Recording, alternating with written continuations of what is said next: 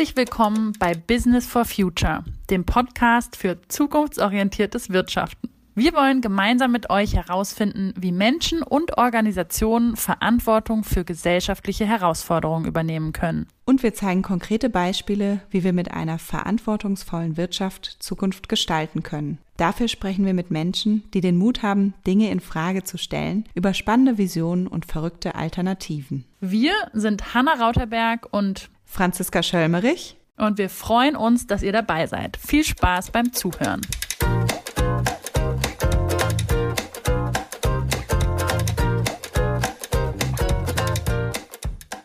Vielleicht hast auch du dir in der letzten Zeit, ausgelöst durch die Pandemie, Fragen gestellt wie, was ist eigentlich wirklich wichtig im Leben? Was brauche ich, um glücklich zu sein?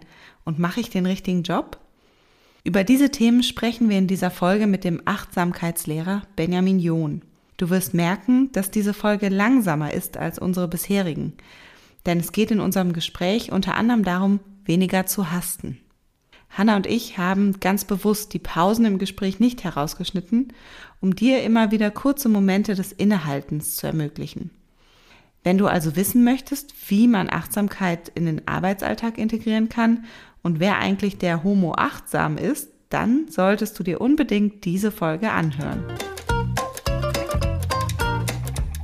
Herzlich willkommen, lieber Benjamin. Schön, dass du hier bist heute. Und wir würden tatsächlich gern einsteigen mit der Frage, wer bist du und was macht dich zu dem, der du bist? Ja, also natürlich eine sehr umfassende Frage. Jetzt im Kontext zu unserem Interview würde ich das so beantworten, dass ich als äh, Achtsamkeitslehrer im deutschsprachigen Raum aktiv bin und ich einen großen Einfluss habe von Thich Nhat Hanh, ähm, ich denke einem sehr bekannten Achtsamkeitslehrer, zen-buddhistischer Lehrer. Und in seiner Tradition praktiziere ich, teilweise in seinem Kloster oder auch im Europäischen Institut für angewandten Buddhismus und biete an, in, zu verschiedenen Themen Achtsamkeit zu praktizieren, zum Beispiel zum Thema Tod oder eben, wer bin ich, was ist der Sinn des Lebens. Und genau, dann praktiziere das in dem Rahmen und natürlich auch für mich in meinem äh, Leben versuche ich das zu integrieren und das in meine eigene Arbeit durch Workshops, Seminare und Einzelarbeit an die Menschen weiterzugeben, die mich besuchen. Vielleicht schaffen wir es nochmal für HörerInnen, die nicht so viel Erfahrung haben mit dem Thema Achtsamkeit. Du die auch nochmal etwas daran heranführst. Also was heißt das für dich?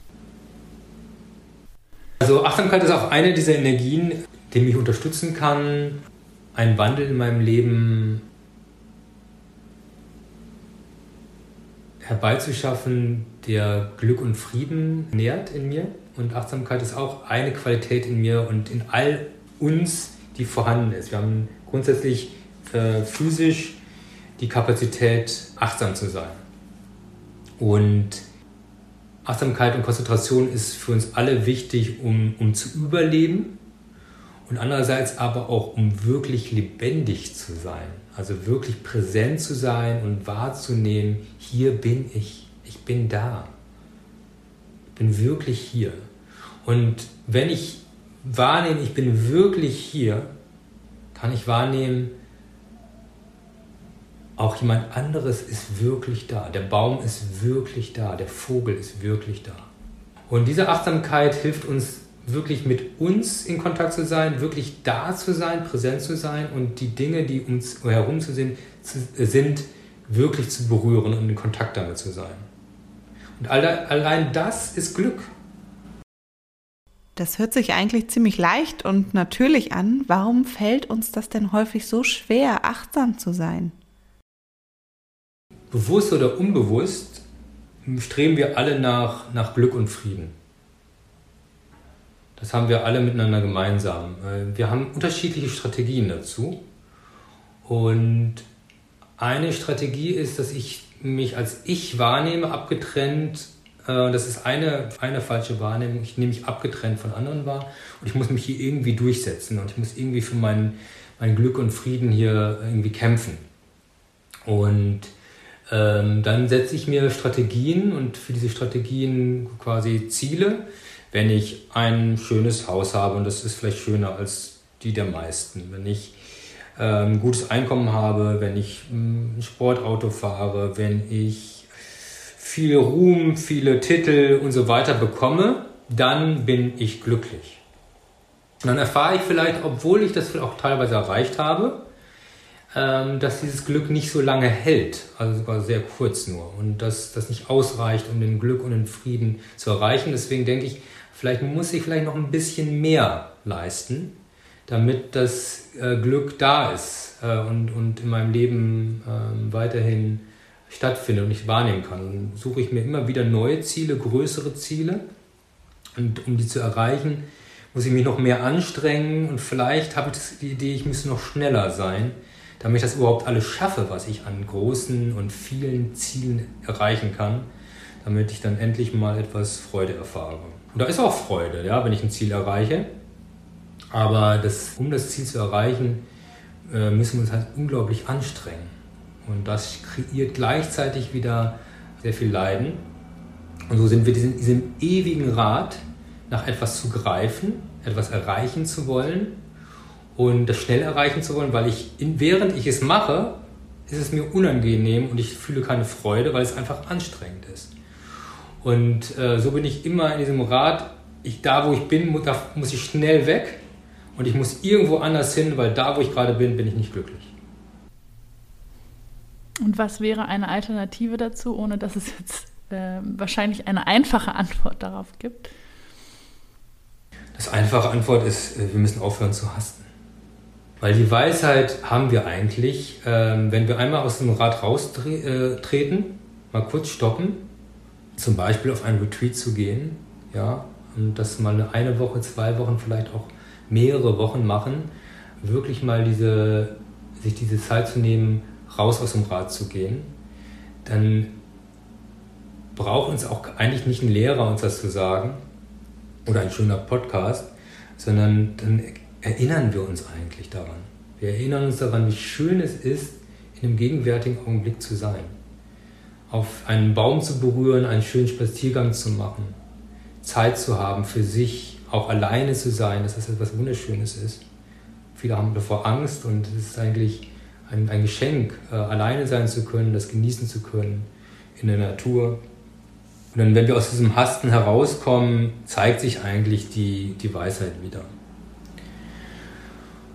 Und von daher müssen wir eigentlich das, das Stoppen praktizieren, immer wieder. Und das nicht nur in einem Retreat oder bei manchen sind ja gezwungen, weil sie sich ähm, ausbrennen. Dann müssen sie ein halbes Jahr oder mehrere Jahre sich erholen von dem, von dem Hasten und von der Erschöpfung, die sie sich da kreiert haben. Aber äh, bevor es so weit kommt, können wir eigentlich jeden Tag immer wieder Momente äh, kreieren, indem wir stoppen, innehalten, regenerieren und wieder zurückkehren zu einer inneren Weisheit, die uns dann den ganzen Alltag begleiten kann. Ich kenne dieses Rad sehr gut, das du beschreibst, und es ist für mich immer wieder eine Herausforderung, da herauszukommen. Und mir hat tatsächlich die Pandemie an der einen oder anderen Stelle dabei geholfen, weil gezwungenermaßen bestimmte Pläne nicht geklappt haben, bestimmte Veranstaltungen abgesagt wurden und so weiter und ich dann immer wieder die Möglichkeit hatte zu erfahren, wie schön doch die kleinen Dinge sind, wie ein Spaziergang in der Natur oder ein schönes Telefonat mit einer Freundin. Wie hast du denn die letzten zwei Jahre wahrgenommen? Was hat sich da bei den Menschen verändert? Ja, es gibt ähm, wie mit jeder Herausforderung geht jeder unterschiedlich damit um und es gibt vielleicht so zwei Hauptrichtungen. Die eine ist tatsächlich im besten Fall, dass wir daraus wertschöpfen können, indem wir tatsächlich innehalten, diese Herausforderung erstmal annehmen, sie wahrnehmen, sie akzeptieren in unserem Leben und versuchen, äh, sie tiefer zu verstehen. Und aus diesem tieferen Verstehen heraus dann die notwendigen Schritte zu machen, um die, Heraus die Herausforderung zu meistern, sie vielleicht sogar für sich nutzen zu können. Oder gehe ich in den absoluten Widerstand, in die Wut, in den Ärger, in die Flucht oder in die Verwirrung? Ja? Und alle diese letzten, die ich genannt habe, sind sehr menschlich, aber nicht hilf wirklich hilfreich. Und zwischen diesen beiden Formen des Ich werde noch verwirrter und aggressiver und, und greifender, das ist die eine Seite, und dem anderen dem Verstehen und dem Akzeptieren, da gibt es natürlich auch Mischungen von. Also ich glaube, dass wir alle das kennen. Das ist, dass wir nicht so vollkommen weise damit umgehen können, dass wir uns vielleicht doch mal ärgern, dass wir dann doch vielleicht erstmal in die Vermeidung gehen, ins Unverständnis. Und äh, da dürfen wir auch etwas geduldig mit uns, unseren Mitmenschen sein, dass wir nicht alle so geübt sind, so vollkommen weise mit, mit Herausforderungen umzugehen. Gerade so etwas, was wir noch nicht kennen äh, und das auch die tiefsten Ängste in uns äh, berührt. Gerade Krankheit und Tod, das sind einfach unsere tiefsten Ängste. Und natürlich auch die Angst, alles zu verlieren. Dass das viel mit uns macht und nicht bei allen sofort die schönsten Qualitäten hervorruft. ja, und ich glaube, dass auch wenn wir das nicht so geübt sind, die Pandemie eine Erinnerung ist und die damit verbundenen Herausforderungen, das zu üben. Das ist nämlich letztendlich auch vor der Pandemie schon immer das Wichtigste gewesen für, die, für eine persönliche Wachstum oder gesellschaftliche Wachstum. Wie gehen wir mit Tod, Alter, Krankheit um? Und wie können wir verstehen, dass wir alles Materielle, alle Dinge, alles, was uns lieb und teuer ist, dass wir das alles verlieren werden? Egal wie reich, mächtig ich bin, da sind wir alle gleich. Wir werden alle, alles verlieren, wir werden alle altern und wir werden alle sterben und wir werden alle krank werden. Aber das Einzige, was von uns bleibt, das, ist, das sind äh, die Wirkungen unserer Gedanken, Worte und Taten. Und wenn wir uns darauf konzentrieren und das erkennen vielleicht sogar, dass wir alle gleich vor dieser, vor dieser Wahrheit sind, dass wir dem Tod, der Krankheit und dem Alter nicht entkommen können und dass wir alles verlieren werden, dann können wir vielleicht daraus nochmal unser Leben ganz anders ausrichten auf das, was wirklich wichtig ist. Und was wirklich von uns bleibt, wenn alles andere geht. Es gibt so viele Fragen, die ich dir stellen möchte und Punkte, an denen ich anknüpfen will, aber ich pick jetzt mal einen raus. Ähm, ich habe bei dir eine Meditation gelernt, auch von Signatan, eine Gehmeditation, in der man sagt, I have arrived, I'm home. Und die ich total schön finde, weil was ich daraus verstanden habe, ist, es geht nicht darum, irgendeinen Zustand zu erreichen, auch in der Meditation oder an der Achtsamkeit, sondern das, was jetzt gerade da ist, anzunehmen. Und gleichzeitig kann ich mir vorstellen, dass genau diese Annahme eben auch, wie du es ja gerade schon gesagt hast, ganz viel Ängste auslöst, weil ich zumindest auch von mir kenne, dieses etwas tun, irgendwie aktiv sein, einem auch so ein Gefühl von Kontrolle geben kann, was natürlich eine, vielleicht eine Illusion ist. Und deshalb ist jetzt die Frage an dich, was ich viel sehe, ist, Menschen gehen in Retreats, sind da total beseelt, kommen wieder und schaffen es trotzdem nicht, dieses Stoppen und dieses, diese Annahme wirklich zu integrieren. Was glaubst du, was ist die größte Herausforderung? Also was hält uns davon ab, immer wieder in dieses eigentlich wunderschöne Gefühl des Innehaltens zu gehen?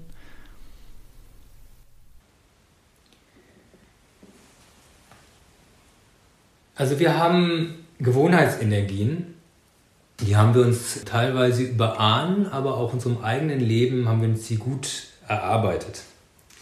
Äh, gewisse Gewohnheiten. Zum Beispiel kann das ständige aktiv sein und immer hasten und greifen schon etwas sein, was wir schon über unsere Familie kennen. Ja? Und das können wir vielleicht auch weiter gut geübt haben in unserem Leben. Und das Stoppen ist nicht so gut in in der Ahnengeschichte oder vielleicht in meinem eigenen Leben geübt worden.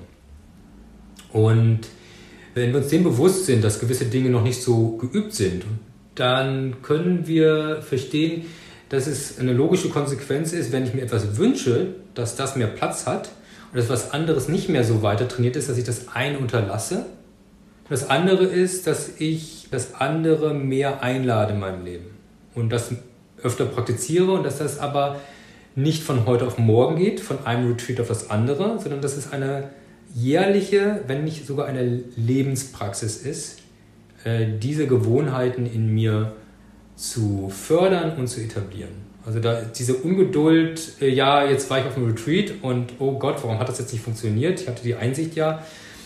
Ich glaube, wir kennen das in anderen äh, Dingen, in den Dingen, die wir wirklich gut sein wollen. Das müssen wir kontinuierlich äh, praktizieren und üben.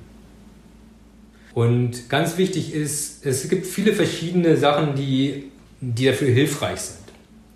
Erstmal brauche ich wirklich ein, die Einsicht und ein, ein Vertrauen an diese Kraft des Innehaltens. Weil wir haben auch, viel, wie du sagst, auch viele Ängste davor, weil wir kennen andererseits auch, wenn ich mal innehalte, kommen vielleicht auch etwas unangenehme Emotionen auf, die ich schon lange unterdrückt habe. Kommen wieder Wahrheiten zutage, die ich versucht habe, mich selbst mein Leben lang zu belügen. Ja, äh, viel, viel Traurigkeit, die wir durch unsere Aktivität auch gut überlagern konnten. Deswegen brauchen wir da ähm, auch Mut und wir brauchen Ermutigung und wir brauchen auch ein Vertrauen. Das Vertrauen kommt nicht irgendwo her, nicht durch einen Podcast, äh, nicht durch irgendwelche Geschichten. Das Vertrauen kommt aus der, aus der Erfahrung. Die Erfahrung, die können wir zum Beispiel machen in so einem Retreat. Und zwar auch von Menschen, die darin erfahren sind dass sie einen begleiten und mich aber auch die Erfahrung machen lassen.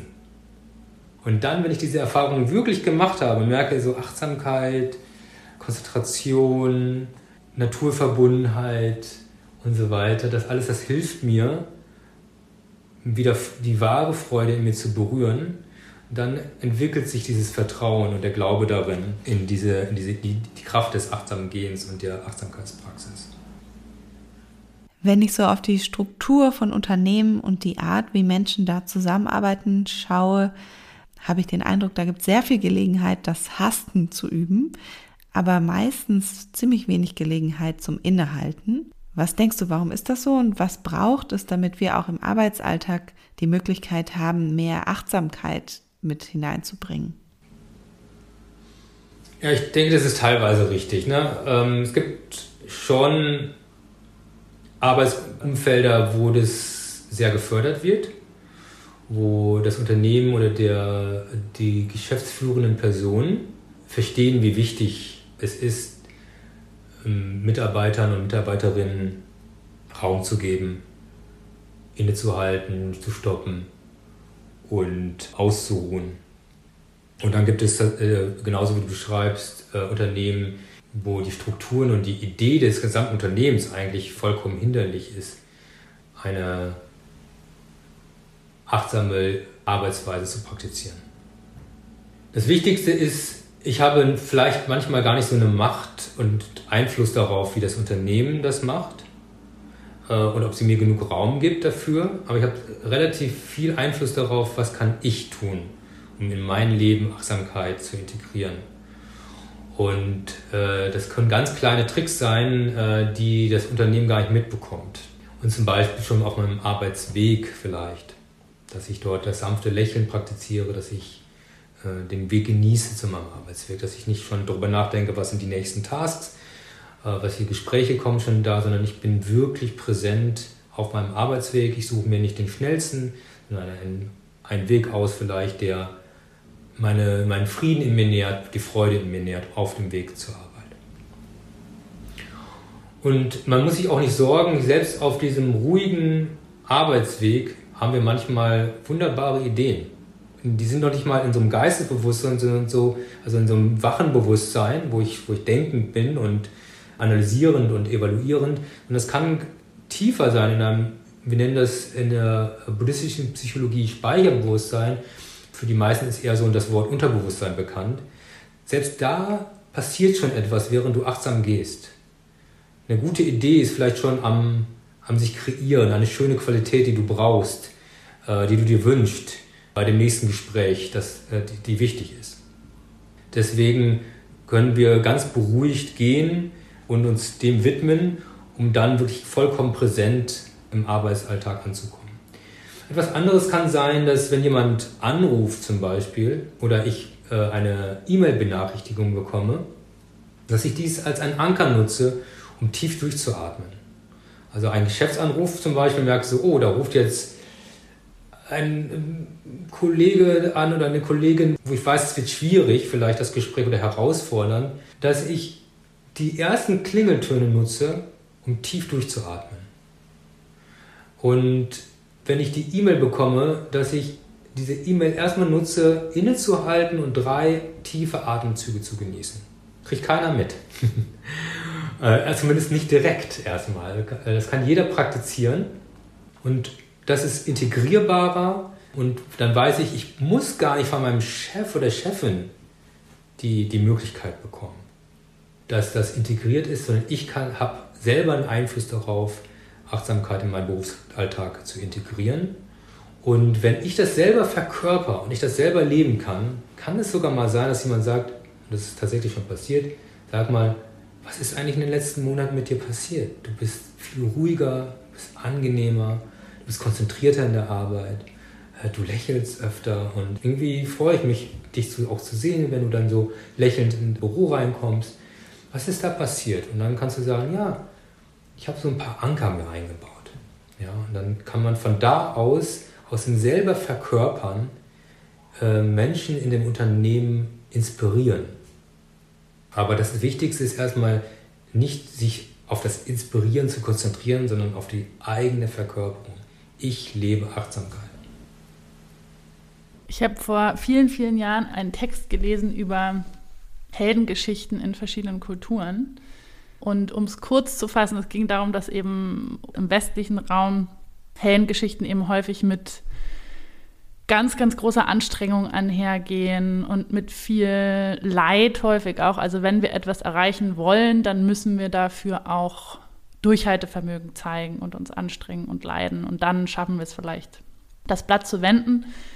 Während, und da war jetzt der Vergleich eben eher mit dem ostasiatischen Raum, dass da es häufig so aussieht, als sei es fast zufällig gewesen, dass sich das Blatt wendet und es sieht ganz leicht und einfach aus und dass die Heldinnen Kompetenz darin besteht, zu beobachten und genau zu wissen, wann es zu agieren gilt und dass es dann eben ganz leicht aussieht. Und das hat mich irgendwie sehr geprägt und gleichzeitig finde ich es total schwer, diese Balance zu finden aus Loslassen und die Situation einfach beobachten und annehmen und dann aber auch zu wissen, wann muss ich auch steuern, also wann muss ich auch bewusst mal Einfluss nehmen und pushen. Verstehst du, was ich meine? Ich sehe darin eigentlich in den Mythologien und Parabeln des Ostens und des Westens nicht unbedingt nur Widersprüche. Ich glaube, und das ist eigentlich wunderschön, dass du das so ansprichst, weil es tatsächlich darum geht, das miteinander zu vereinen.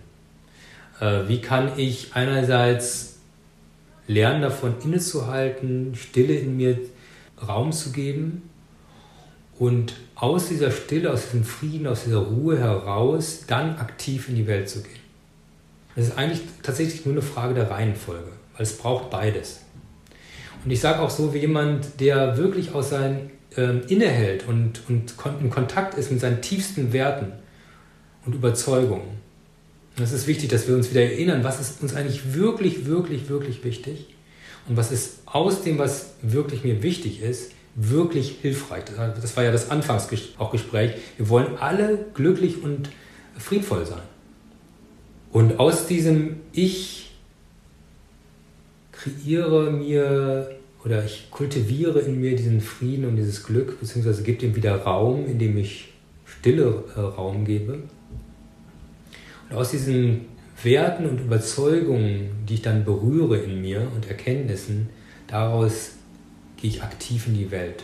Und dann bin ich auch bereit, schwere Herausforderungen zu begegnen, wie ein, ein Gandhi, der hatte tatsächlich, ist ja auch eine Heldengeschichte. Und aus seinen tiefsten Überzeugungen, aus seinen tiefsten Werten, aus seinem Herzen heraus war er bereit, auch schwierigsten Herausforderungen zu begegnen.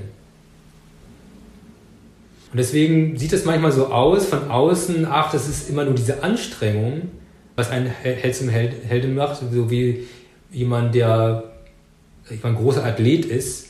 Aber es ist nicht das, das große Anstrengen, sondern es ist etwas in uns, das uns Kraft gibt, eine unendliche Kraft sogar, diesen Herausforderungen Anstrengungen im Leben zu begegnen.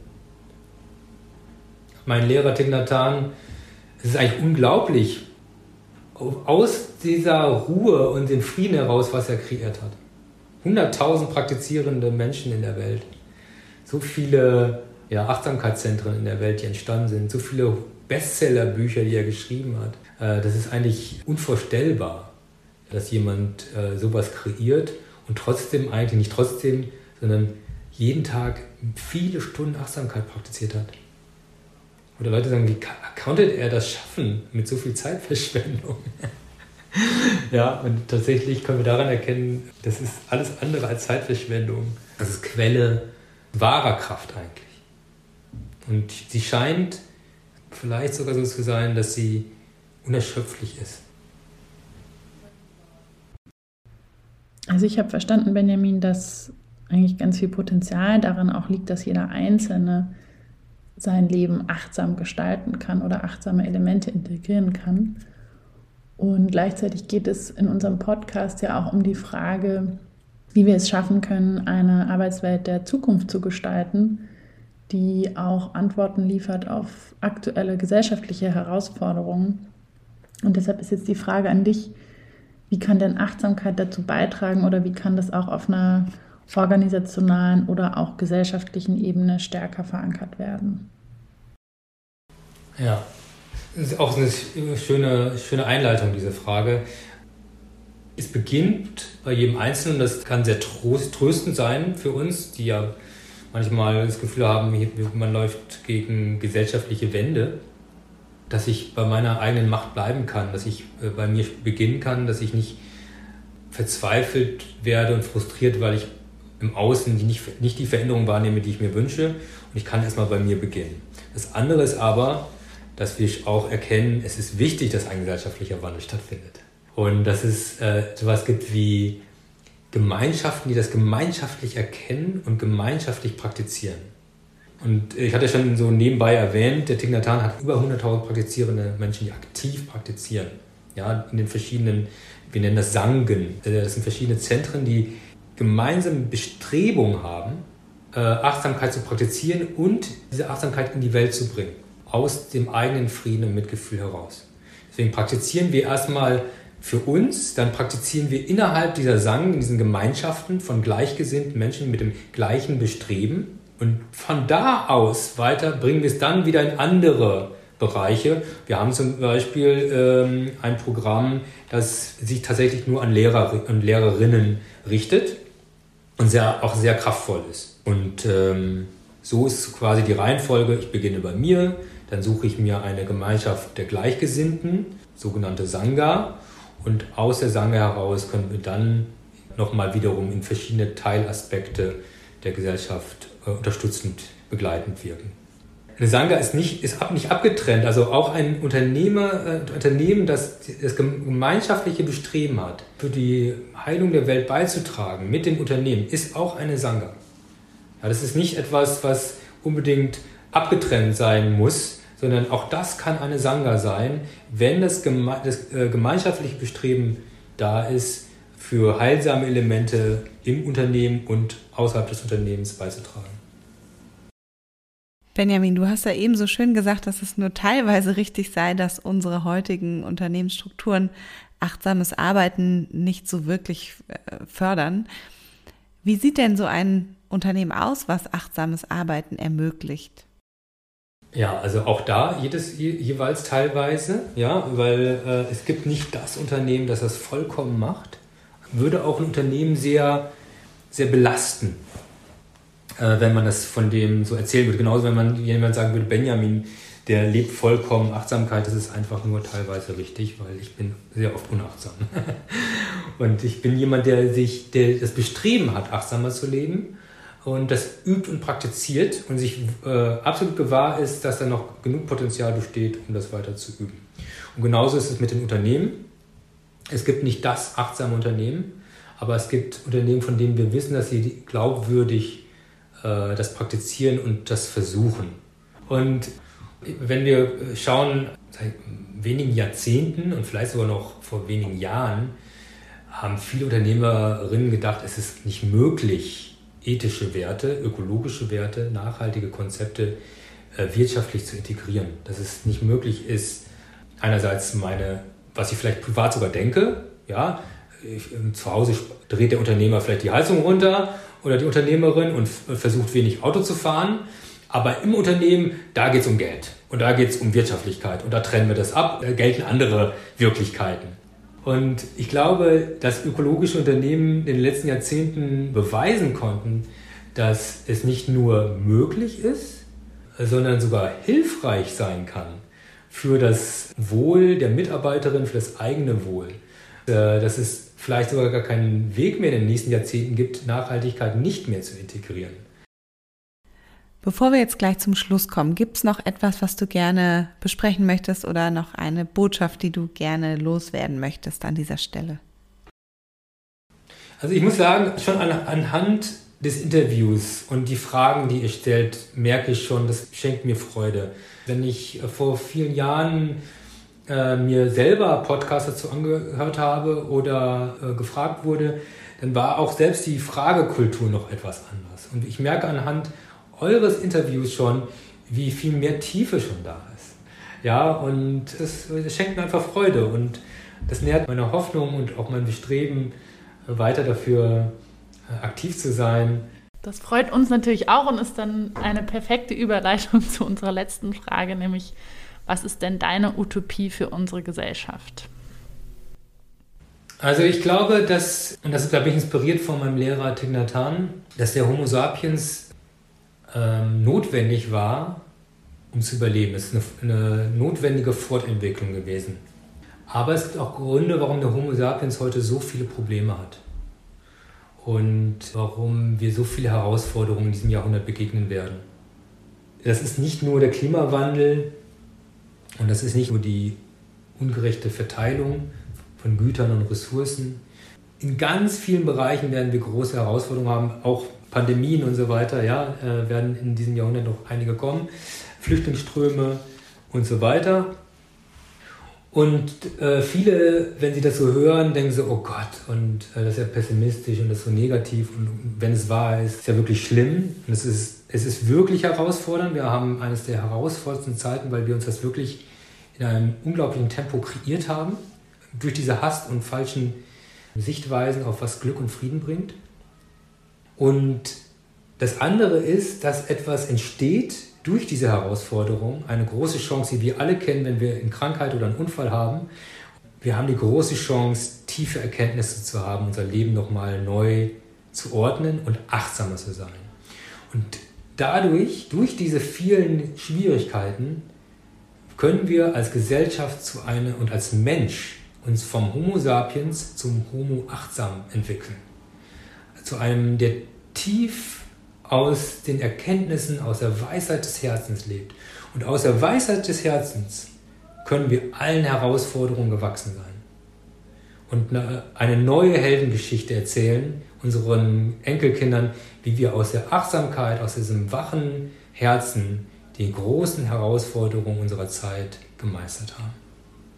Und das muss auch nicht alle in der Gesellschaft sein, weil da entsteht auch Spaltung, dass wir denken, wir müssen jetzt alle dazu zwingen und dazu bringen, liebevoll zu sein.